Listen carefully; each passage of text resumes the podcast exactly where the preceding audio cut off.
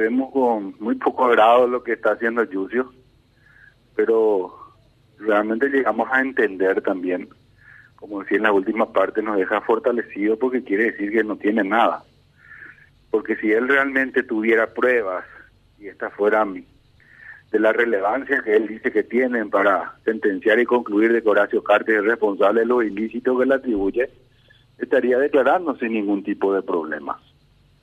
Pero no lo hace así, eh, se presenta eh, más para un show mediático que para una, un alto procesal por el cual fue llamado. Repartió ahí documentos sin ningún tipo de relevancia a todos los periodistas, a todos. Dice que todas las informaciones que tienen contra Horacio son de, digamos, de fuentes públicas.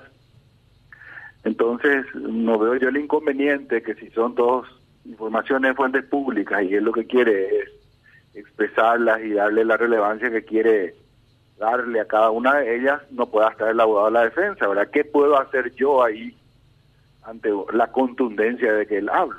Y más cuando reparte, así, hablando mal y pronto, Quique, reparte papeles a todos los medios de la prensa, pero dice que Horacio Garte no puede tener acceso a nada. Ese es el contrasentido de la actitud de Yucio. Es un poco difícil de explicar, doctor Ovelar, porque pareciera que eh, fue convocado en, en, una, en una calidad particular como, como testigo, pero se siente como que se arroga prerrogativas que no son propias de un testigo. Sí, sí, totalmente extraviado en, en su, en su posición.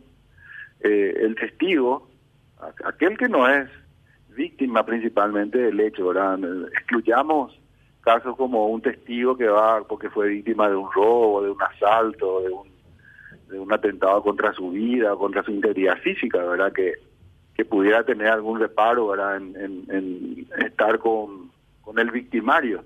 Pero él aquí no lo hace en calidad de víctima, sino en calidad de testigo, acusador, eh, un ex ministro, ex ministro de la Senado, del Interior, ex fiscal, y totalmente extraviado, digo yo, embriagado por por por, eh, por una venganza personal más que por una que por un proceso mismo de, de, acusación o de o de una función pública eh, él, él, actúa como un vengador y instigado de atrás por otros por otros elementos él está extraviado, Quique.